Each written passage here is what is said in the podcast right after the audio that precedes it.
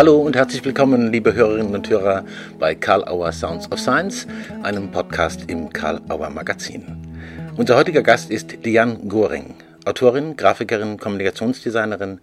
Wir sprechen über ihre sehr beeindruckende Graphic Novel Ching Chang Stop unter anderem, die im Programm von Karl Auer Kids erschienen ist und für viel Aufmerksamkeit sorgt. Es geht um Rassismus, offenen, getarnten, gespürten und unbemerkten, unbemerkt von manchen, aber manchmal dadurch umso wirkungsvoller.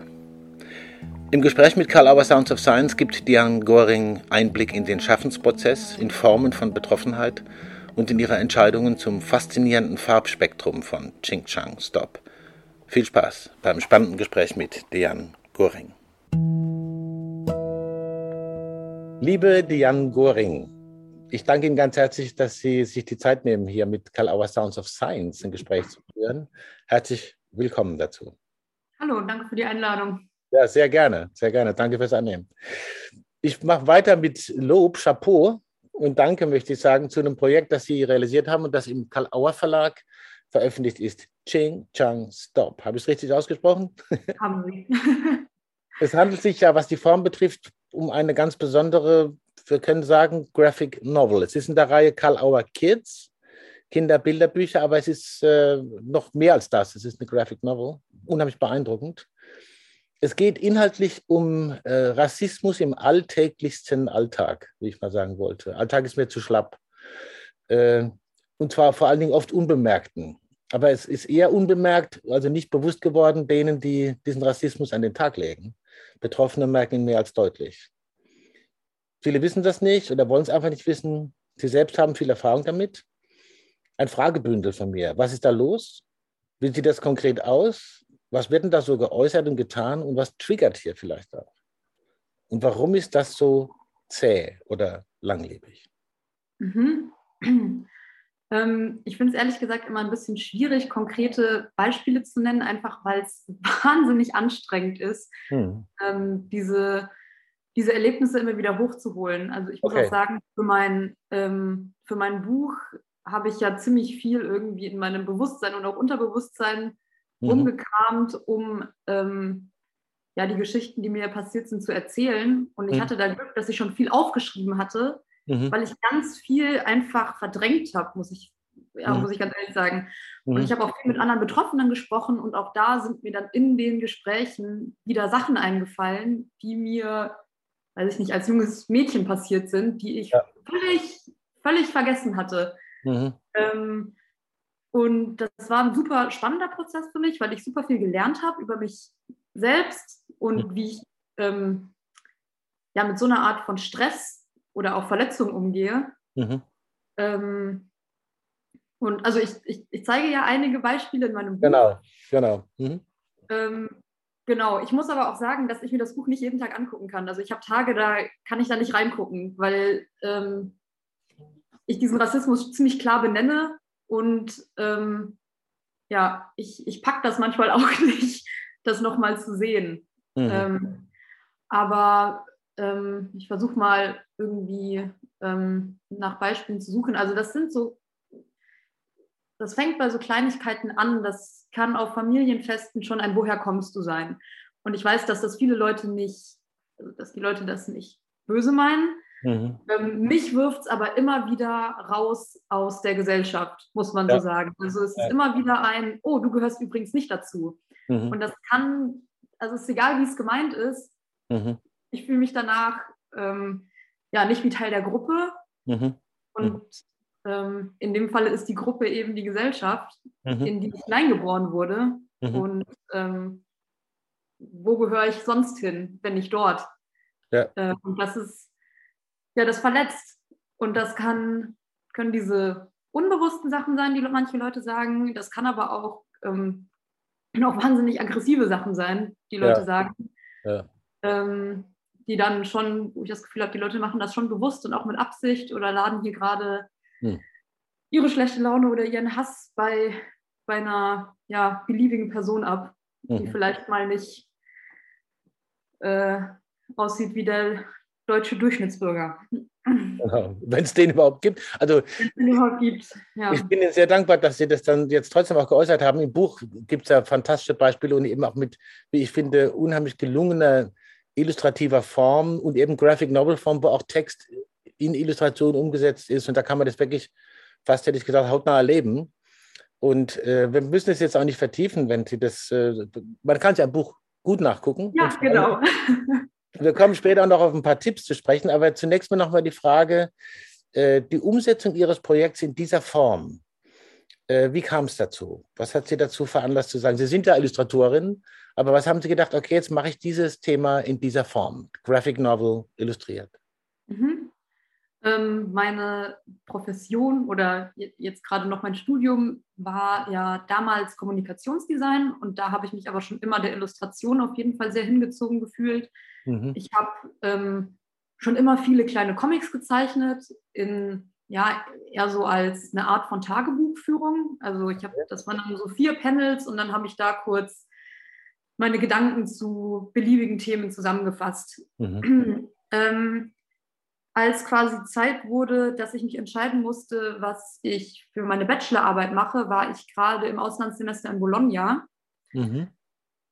Und das ähm, ging parallel einher mit dem Beginn der Corona-Pandemie, mhm. wo von 0 auf 100 plötzlich wieder ein ähm, ja, ziemlich spezifischer Rassismus gegen ostasiatisch gelesene Menschen begann. Ja. Und ähm, in der Zeit habe ich wahnsinnig viele Comics gemacht, weil mir wahnsinnig viele Sachen auf der Straße hinterhergerufen worden sind. Und hm. ähm, ich habe dann auch viel mich mit meinen Cousinen ausgetauscht, die da so meine Hauptansprechpartnerinnen sind und mhm. mit denen dann viel hin und her überlegt, boah, soll ich jetzt äh, ein Buch darüber machen? Mhm. Ich muss ganz ehrlich sagen, das war davor nie eine Thematik, mit der ich mich bewusst befasst habe. Also das war immer was, wo ich, also ich war immer jemand, die alles gegeben hat, um dazuzugehören. Ähm, ich mhm. wollte mich nie über mein Anderssein definieren. Ich wollte das nie ansprechen. Ich wollte das nicht. Ja, ich hatte immer gehofft, dass man mir das vielleicht auch nicht anmerkt, dass ich äh, einen Migrationshintergrund habe. Mhm. Und dann habe ich mich plötzlich innerhalb von ein paar Wochen dazu entschieden, okay, ich gucke da jetzt hin, ich bearbeite das jetzt. Mhm. Ich brauche meinen Abschluss. Das heißt, irgendwie war ich auch gezwungen, das durchzuziehen, was vielleicht ganz gut war. Mhm. Ähm, und ich glaube, meine Hauptausdrucksform ist tatsächlich einfach das Bild. Mhm. Mein zweiter Kindheitsberufwunsch war immer Autorin und dann habe ich das, ähm, habe ich die Chance genutzt und versucht, das zu verbinden. Und bin froh, dass es mir gelungen ist. Das ist es allerdings und wir sind sehr dankbar dafür, dass Sie es gemacht haben. Also das ist jetzt interessant, die Geschichte zu hören, wie das dazu kam und was für ein Prozess war. Und äh, aus meiner Sicht und auch aus Sicht von Leserinnen und Lesern können wir sagen, vielen Dank dafür, dass Sie es gemacht haben. Jetzt ist es in der Welt. Ja. Das ist wirklich wunderbar. Für wen äh, haben Sie das Buch gemacht? Sie haben jetzt vom Prozess erzählt, was es für Sie auch bedeutet hat, sich damit äh, zu beschäftigen, auseinanderzusetzen. Für wen könnte es oder sollte es hilfreich sein, ähm, über äh, Betroffene hinaus, vielleicht auch für andere? Was ist, was ist so die Idee, wo Sie haben, okay, wenn die das in der Hand haben, dann haben die was davon, dann kapieren sie es vielleicht endlich oder sonst wie? Für wen ist es? Ähm, mein Hauptgedanke war eigentlich, ich musste irgendwie immer an mein ähm, jugendliches Ich denken, mhm. das manchmal nach, ähm, nachdem es Rassismus erlebt hatte, ganz schön verzweifelt war mhm. und nicht wusste, wohin mit seinen Gefühlen. Mhm. Und dann verzweifelt im Internet nach ähm, Leuten gesucht hat, denen ähnliches passiert ist. Ich wollte nicht mal eine Lösung für das Problem. Ich wollte einfach nur, dass mir jemand sagt, du bist nicht verrückt, du reagierst dir gerade nicht über, deine Gefühle haben eine Berechtigung, mhm. ähm, die dürfen da sein und das ist, das passiert ganz vielen Leuten und das habe ich nicht gefunden. Ich glaube nicht, dass es das nicht gegeben hat, weil ich glaube schon sehr viele Leute vor mir wahnsinnig viel Arbeit geleistet haben, um Rassismus sichtbarer zu machen. Mhm. Ich habe es nur damals mit 15, 16 leider nicht gefunden, wahrscheinlich auch, weil viel englischsprachig war. Mhm. Und ich musste da immer an mich denken und dachte, ich, wenn ich ein Buch machen kann, bei dem dann ein junges Mädchen oder, ein, ja, oder junges, junge Person sagt, oh Gott, ich fühle mich gerade so verstanden, ich habe mich so hilflos gefühlt und ich weiß, ich bin nicht alleine und ich weiß, ich bin nicht verrückt und ich weiß, dass alle diese Gefühle, die ich habe, ähm, irgendwo normal sind in Anbetracht der Situationen. Mhm. Also ja, das war, das war auf jeden Fall meine Hauptzielgruppe. Mhm. Ähm, ich freue mich, wenn Nicht-Betroffene das Buch lesen und wie so ein bisschen Mäuschen spielen. Also ich, ich habe das Gefühl, äh, meine Hauptzielgruppe sind tatsächlich Betroffene und Menschen, mhm. die nicht betroffen sind, dürfen gerne Mäuschen spielen und, und, mhm. und reinlesen und das sich anhören. Mhm. Ähm, genau, aber ähm, die Menschen würde ich bitten, das Buch zu lesen und dann mhm. den Betroffenen den Raum zu lassen, mhm. darüber zu sprechen und ähm, ja. Genau, genau. Also das finde ich auch nochmal eine spannende Geschichte. Übrigens, ich habe vorhin von Triggern gesprochen. Das ist ja auch so ein Punkt, denke ich mir, da immer von Trigger gesprochen wird und schon ist die Verantwortung wieder bei dem, der sich getriggert fühlt und nicht bei denen, die triggern. Ja? Und die das machen, ja. Genau. Ja, hm. ja. Es gibt äh, eine Menge Tipps im Buch. Wir haben vorhin, bevor wir die Aufnahme gestartet haben, schon mal kurz darüber gesprochen. Die Tipps äh, von Diane werden überschrieben mit so scharf wie Sriracha und schärfer, nicht mittelscharfer Senf zusammen. Und das sind sie auch. Und ich finde es äh, auch da, bin ich sehr dankbar, dass sie so deutlich sind. Äh, man kann die natürlich dann nachlesen, aber möchten Sie vielleicht ein, zwei Beispiele nennen von Tipps eben für Betroffene?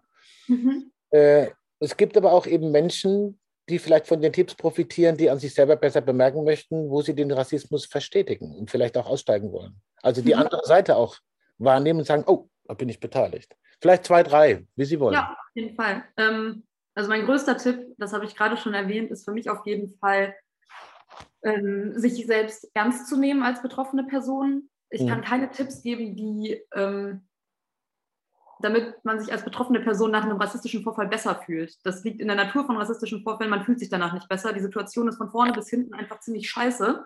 ja. Und man kann nichts machen, genau. dass man sich danach wieder gut fühlt. Also das mhm. schon mal vorweg. Ähm, aber mhm. was man auf jeden Fall machen kann, ist nicht noch sich selbst, nicht noch hinterhertreten. Also ich habe das Gefühl, es treten schon Leute nach einem, wenn sie einen mit rassistisch beleidigen oder anfeinden. Und wenn man sich dann selbst noch Vorwürfe macht, dass man sich falsch verhalten hat, dass man gerade überreagiert, dass ähm, man sich das vielleicht auch einbildet, dann, dann sind da zwei Leute, die auf einem rumhacken. Und mhm. ähm, da ist auf jeden Fall mein allergrößter Tipp, ähm, versucht euch ernst zu nehmen und ähm, wisst, dass ihr nicht, dass ihr nicht schuld seid. Mhm. Und das braucht ganz viel Arbeit. Das braucht auch bei mir ganz viel Arbeit. Ich habe das immer noch, wenn wenn ich in eine Situation komme, dass ich erstmal denke, oh, jetzt hast du das aber vielleicht auf dem falschen Ohr gehört. Ja, oh, so hat die Person das vielleicht nicht gemeint. Hm. Und dann bin ich erstmal die ganze Zeit damit beschäftigt, anstatt dafür zu sorgen, dass ich irgendwas mache, was mir gut tut mhm. und ich wieder, weiß ich nicht, die Situation ordentlich verarbeiten kann und rauskomme. Mhm. Also mit dem Kopf. Mhm. Ähm, weitere Tipps, die ich gemacht habe, war, also ich muss sagen, ich hatte ganz schön zu kämpfen, als ich diese Tipps zusammengestellt habe. Mhm. Weil ich finde natürlich, die Verantwortung für diese Situation liegt niemals bei den Betroffenen. Ja. Ähm, ich wollte, ich habe mich, glaube ich, zu dem Zeitpunkt, das war in der Corona-Pandemie, wo eben viele dieser Einfand, äh, Anfeindungen stattfanden, mhm. ich habe mich so hilflos gefühlt und mhm. ich wollte einfach Menschen irgendwas an die Hand geben, dass sie sich wieder ein bisschen mächtiger fühlen, also der Situation mächtiger. Auch wenn mhm. das manchmal nicht, also weil das ganz oft nicht der Fall ist, aber einfach dass man ein Gefühl von Kontrolle über die Situation hat, wenn man mhm. möchte. Mhm. Ähm, und da ist eben, den Tipp habe ich tatsächlich schon einige Male auf Familienfeiern äh, und diversen Veranstaltungen angewendet, nämlich wenn Leute ihren Rassismus hinter Witzen tarnen, die versuchen komplett auflaufen zu lassen und mhm. Einfach weiter zu fragen, ich habe den Witz nicht verstanden. Nee, erklären Sie mir das. Was ist daran witzig? Mhm. Erklären Sie mir, was daran witzig ist. Die Pointe bitte. Und äh, die meisten Leute merken dann schon langsam, okay, das war nicht witzig. Ähm, mhm. Ich habe nicht immer die Energie dafür auf Familienfeiern. Manchmal will ich auch einfach nur gehen und denke mir, okay, mhm. ich hole mir jetzt was zu essen und mache das irgendwie mit mir selbst aus und rede danach mit jemand anderem drüber. Mhm. Ähm, aber manchmal merkt man das, was gerade passiert und dann kann das vielleicht ganz gut helfen. Oder auch, was ich sehr gerne mache, ist, ähm, wenn Menschen fragen, wo ich herkomme. Und manchmal rede ich gerne über meine äh, Migrationshintergründe, vor allem wenn das in einem geschützten Rahmen sind, wenn das Leute sind, die ich schon länger kenne, weil ich sage, kann ich euch jetzt mal erzählen, aber was natürlich ganz oft passiert, ist, dass irgendwelche Menschen, die ich noch nie gesehen habe, zu mir kommen, sagen, hallo, ich bin so und so und wo kommst du denn eigentlich her? und ich da keine Lust drauf habe, dann sage ich immer, ich komme aus der Nähe von äh, München und Sie. Und dann frage ich die weiter und dann nehme ich die richtig ins Kreuzverhör und dann spiele ich quasi das gleiche Spiel, das sie wahrscheinlich mit mir gespielt hätten und mache, nee, aber davor. Mhm. Aber ursprünglich.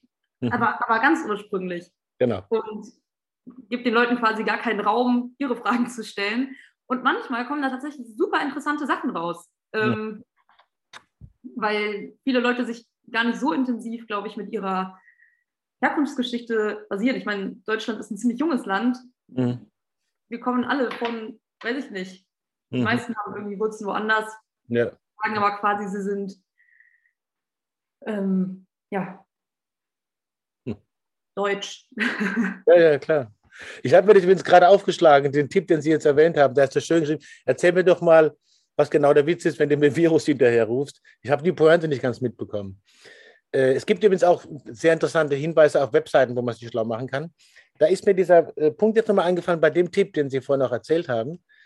Ähm, man kann ja auch sagen, als jemand, der nicht direkt sozusagen der Adressierte ist, um das Wort betroffen zu vermeiden, wenn man so eine Situation mitbekommt, kann man ja auch selber sagen, du hör mal, du hast da gerade was gesagt, ich habe den Witz nicht verstanden, das hast du gemeint, ohne dass man direkt adressiert worden ist. Das würde ich für eine äh, interessante Wirkung auch dieses Buches halten und würde es äh, dem Buch auch sehr wünschen, dass einfach äh, andere aufmerksamer sind. Ja, Auf jeden Fall, das wäre sehr schön. Also ich finde in Situationen, wo Betroffene dann auch anwesend sind, ja. immer erstmal, glaube ich, den Betroffenen den Raum zu geben, ja. die ähm, zu gucken, möchten die gerade, dass ich sie unterstütze.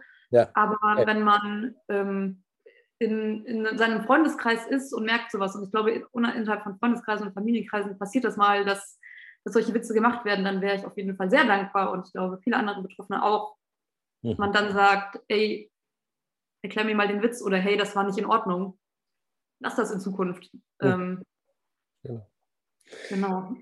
Wir haben ja auch schon Reaktionen auf Sucht bekommen hier im Haus. Äh, welche Reaktionen gibt es Reaktionen, die Sie erzählen wollen, äh, die Sie auf das Buch bekommen haben, aus Ihrem Umfeld, aus der Presse, aus, äh, aus anderen äh, Feldern? Mhm. Mhm. Ähm, ich kriege äh, sehr viel ähm, positives Feedback von vielen PädagogInnen tatsächlich.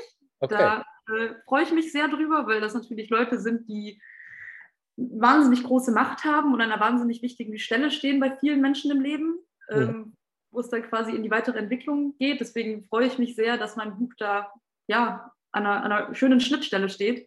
Mhm. Ähm, ansonsten habe ich eigentlich überwiegend positive Kritik bekommen. Eine Kritik, die mal kam und die ich auch, ähm, wo ich mich freue, dass ich hier mal Raum habe, die zu erwähnen, war, dass mein Buch ähm, natürlich sehr unverblümt und sehr direkt Rassismus reproduziert in seinen Bildern und in seiner Sprache. Hm. Und das war ähm, tatsächlich eine Sache mit dem Buch, wo ich mir auch lange Gedanken drüber gemacht habe, wo ich gesagt habe, soll ich das zeigen? Ich finde, mein Cover ist auch ziemlich aggressiv mhm. und ich kann verstehen, wenn Betroffene im Buchladen stehen und sagen, ich kann mir das jetzt nicht angucken, das ist, das ist mir zu hart, das, das, ja, das triggert was in mir. Mhm. Und ähm, ich glaube, das ist alles auch auf jeden Fall auf meine Wut zurückzuführen, die ich wirklich in diesem ganzen Entstehungsprozess hatte. Ich bin immer wütender geworden, als ich dieses Buch gemacht habe. Ich glaube, das merkt man auch ein bisschen in dem Buch. Mhm. Ähm,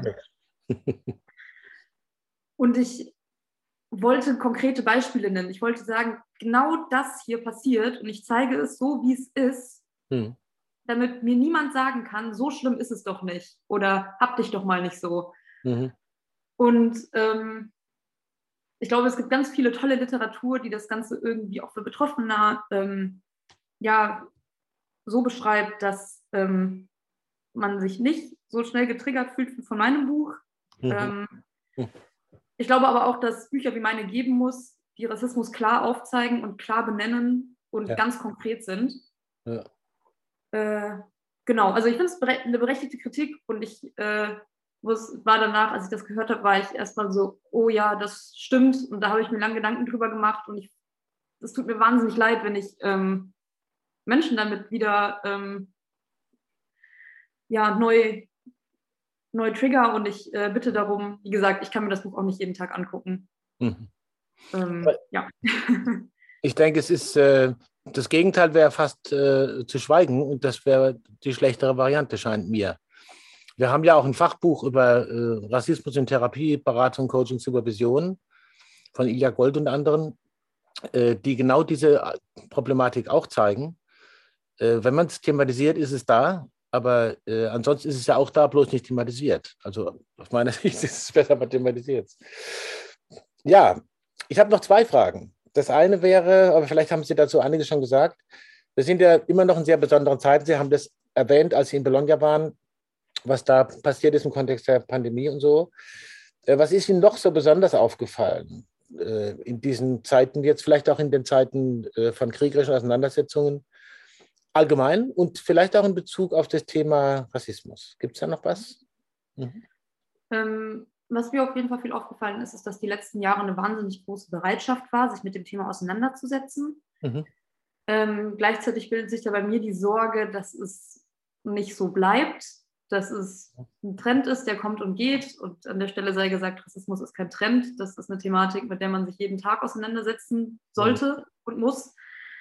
Ähm, auf der anderen Seite bin ich wahnsinnig dankbar, dass ich in einer Zeit lebe, in der gerade so viel drüber gesprochen wird und wo ich das Gefühl habe, dass gerade ganz viele neue ja, Regeln und Umgangsformen miteinander ausdiskutiert werden. Ich glaube, das merkt man viel in einigen Debatten, dass Leute sagen, jetzt darf man gar nichts mehr sagen. Andere sagen, man muss einfach viel mehr auf seine Sprache achten. Und ich glaube, das lotet sich gerade, ist gerade sich alles am Ausloten. Mhm. Und ich finde, auf der einen Seite ist es wahnsinnig anstrengend.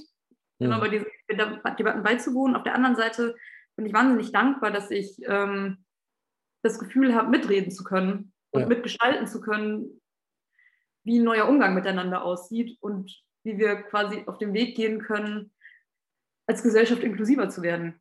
Ja. Genau, also äh, ja, ich, ich sehe, glaube ich, dieses ganze Durcheinander, das gerade passiert, in vor allem was ja viel so politische Sprache angeht, als eine wahnsinnig große Chance, ähm, ja, sich toll einsetzen zu können und mitgestalten zu können. Genau, spricht auch noch mehr dafür, es zu thematisieren, dass es nicht zur Mode degeneriert. Ja. Ich meine, ich weiß nicht mehr, ob es der Fritz Simon war oder jemand anders, hat auch mal gesagt, wir müssen lernen, dass der Rassismus der Normalfall ist und nicht der Ausnahmefall. Was es aber nicht schwächt im Sinne von, das ist halt normal, sondern das ist das Problem. Ja. Ganz genau, ganz genau. Ja. Okay. Ja. Die typische Karl Auer Sounds of Science Abschlussfrage auch für Sie. Diane Göring. Ähm, es ist ja manchmal so, wenn man sich irgendwie verabredet für das Gespräch, dann hat man so die Idee, ach, das werde ich bestimmt gefragt und das kommt vielleicht vor, das wird mich interessieren. Dann kommt es aber gar nicht vor, weil, weil ich es nicht gefragt habe zum Beispiel. Oder es fällt einem im Gespräch was ein, das lässt man erstmal links liegen und dann ist das Gespräch zu Ende und da liegt es noch. Sollte es sowas geben oder irgendwas nicht gefragt worden sein, fühlen Sie sich eingeladen, sich selbst noch eine Frage zu stellen, noch ein Statement zu sagen und den Abschluss zu bilden. Danke. Ja, danke für diese tolle Frage. Die bekomme ich nämlich in den Interviews, die ich davor geführt habe, nicht. Und ähm, ich spreche als Illustratorin natürlich wahnsinnig gerne über meine Bilder. Oh ja. Und, ähm, wie meine Bilder entstanden sind, äh, mhm. welche Farben ich benutzt habe, oh ja. mhm. Gedanken ich mir zu verschiedenen Bildkompositionen gemacht habe. Und ich verstehe, dass mein, mein Thema eben allein schon durch die Thematik sehr viel, sehr viel Raum braucht. Aber ähm, genau, ich spreche eigentlich noch wahnsinnig gerne immer über den Entstehungsprozess des Buches. Super. Ich wollte, hatte nämlich ursprünglich vor, das alles viel mehr in der Comicform zu machen, also mit ähm, Figuren, die auch eher comichafter gezeichnet waren. Mhm. Und ich hatte ein riesen Storyboard an meiner Wand hängen mit dem kompletten Buch, bei dem ich immer wieder Bilder runtergemacht habe, wieder dran gefügt habe, mehrere Bilder übereinander geklebt habe. Und ich war so glücklich mit meinem Storyboard. Ähm, das waren ähm, einfach schnell gezeichnete Comicfiguren von mir, einfach der Praktigkeitshalber wegen. Und ich habe dann gemerkt, als es an die Ausarbeitung ging, das Storyboard stand und dann meinte ich, okay, jetzt muss ich nur die fertigen Bilder malen. Perfekt, fertig. Mhm. Und dann habe ich versucht, diese Comicfiguren auszuarbeiten und das hat plötzlich nicht mehr funktioniert. Mhm. Und ich habe gemerkt, diese schnell gezeichneten Comicfiguren, die schaffen es irgendwie, einen gewissen Charme und Witz rüberzubringen und trotzdem ihre Ernsthaftigkeit zu behalten. Mhm. Wenn ich das Ganze aber mit Aquarell und Buntstift, das sind die beiden ähm, Medien, die ich benutzt habe in dem Buch, ähm, ausarbeite, dann funktioniert das nicht mehr. Mhm. Mhm. Sieht das ganz komisch aus. Ähm, ich hatte irgendwie das Gefühl, dass ich mich dann eher über die Thematik lustig mache, was ich ganz interessant war, weil ich ja quasi nur äh, den Stift gewechselt habe. Mhm. Dann begann eine ganz lange Krisenzeit ähm, und ich hatte ja nur sechs Monate dafür. Ich habe mhm. wahnsinnig viel Zeit damit verbracht, zu überlegen, wie stelle ich jetzt meine Figuren dar, wie schaffe ich es, ähm, dass sich Menschen ernst genommen fühlen, wie schaffe ich es aber auch irgendwie noch so ein bisschen meinen, ja, schwer sich da selbst zu loben, aber den Charme meiner Figuren irgendwie beizubehalten. Tun Sie es. Und äh, das war auf jeden Fall ein ganz schöner Kampf. Hm. Äh, ich bin froh, wie es jetzt am Ende geworden ist. Mhm. Und ähm, ja, ich weiß nicht, das finde ich auch immer ganz schön. Das äh, ist auch einer Kritik tatsächlich aufgefallen, äh, die ich auf einem Blog gelesen habe, dass ich ähm, die Farben benutze von blau bis rot und es dann noch lila Töne dazwischen gibt. Und das Buch ist am Anfang äh, in Blautönen gehalten. Ich habe da auch noch äh, Notizen zu, wo ich drüber schreibe, okay, blau bedeutet Zurückhaltung und Angst und ähm, bleiben im Vertrauten. Und ich bin in Bayern groß geworden und da ist auch die Farbe blau. und dann wird das Buch, je lauter ich werde in dem Buch und je mehr ich selbst einstehe, wird es rot. Und ich sage, okay, rot ist die Farbe von Wut, die Farbe von Zorn, ist die Farbe von ähm, ja, Leidenschaft auch und auch mhm. die äh, chinesische Glücksfarbe, mhm. Mhm. Ähm, die ich damit quasi auch endlich nach außen trage. Und ähm, ja, ich muss auch sagen, nach dem Buch war ich auf jeden Fall stolzer auf meine Identität, als es davor war. Und das hatte auch, glaube ich, viel damit zu tun, wie ich mir dieses Farbschema erarbeitet habe. Weil jetzt mhm. heute trage ich auch wieder blau, aber mhm. ich trage inzwischen auch mehr rot wieder. Mhm. Okay. Und äh, dann gibt es auch die lila Töne, die quasi ja, den Zwischenzustand beschreiben zwischen diesen beiden Phasen und auch immer wieder das, manchmal fällt man wieder in den blauen Zustand zurück. Manchmal ist, hat man einen Tag, der ganz rot ist und manchmal ist es eine lila Suppe, in der man sich befindet. Mhm. Genau. Jetzt bin ich umso froher, dass es die Frage gibt, weil das, die, die, zeigt natürlich auch mal die blinden Flecken des Interviewers. Und danke, dass Sie das so klar ergriffen haben, die Möglichkeit, darüber noch zu sprechen. Das ist natürlich sehr, sehr spannend und sehr wichtig für so ein aufwendig und, und toll illustriertes äh, Buch, Graphic Novel, Karl Auer Kids. Mhm. Liebe Diangorin, ich danke herzlich für Ihre Zeit. Es war sehr spannend für mich. Ich habe wieder viel gelernt und viel mitbekommen. Ich denke, die Hörerinnen und Hörer auch. Und wenn Sie im Süden oder Südwesten sind, fühlen Sie sich willkommen bei uns. Und bis dahin alles Beste von mir, von den Kolleginnen vom Karl-Auer Verlag. Und ich sage mal dazu von den Hörerinnen und Hörern auch. Alles Gute. Ja, vielen Dank für Ihre Zeit. Dankeschön. Diane Goring bei Karl Auer Sounds of Science. Herzlichen Dank für das spannende Gespräch und allen Hörerinnen und Hörern fürs Dabeisein. Karl Auer Sounds of Science gibt es unter anderem bei Apple Podcasts, Spotify, Soundcloud oder Amazon Music. Hinterlasst uns eine 5-Sterne-Bewertung oder schreibt eine Rezension. Wir freuen uns über das Feedback. Und wir freuen uns natürlich über jeden Besuch bei www.karl-auer.de. Dort kann man Ching Chang Stop auch bestellen natürlich und sich umsehen in allem, was diese Website und das Karl Auer Magazin zu bieten hat. Danke für die Aufmerksamkeit und bis zum nächsten Mal bei Karl Auer Sounds of Science.